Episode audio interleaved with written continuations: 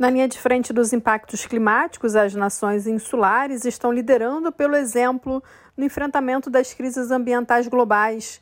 Os líderes dos pequenos estados insulares em desenvolvimento, CITES na sigla em inglês, pressionaram a comunidade internacional para estabelecer a meta de limitar o aquecimento global a 1,5 graus Celsius, conforme o Acordo de Paris.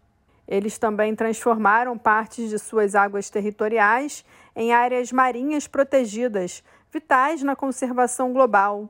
Em reconhecimento ao papel de liderança desses países, a década da ONU para a restauração de ecossistemas escolheu uma iniciativa que abrange três estados insulares: Vanuatu, no Pacífico, Santa Lúcia, no Caribe e Comores, no Oceano Índico.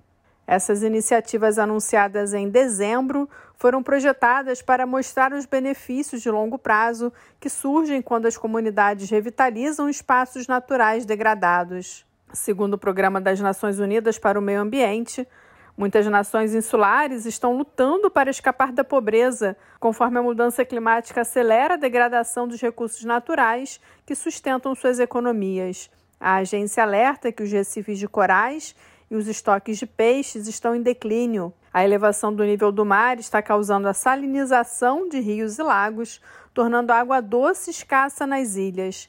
E o aumento do nível do mar também está erodindo as costas atingidas por tempestades cada vez mais intensas. Coordenado pela FAO, o PNUMA e o DESA, o programa visa restaurar paisagens inteiras, acelerar a recuperação econômica da pandemia de Covid-19 e mostrar como as nações insulares podem construir economias sustentáveis em torno de ecossistemas marinhos saudáveis.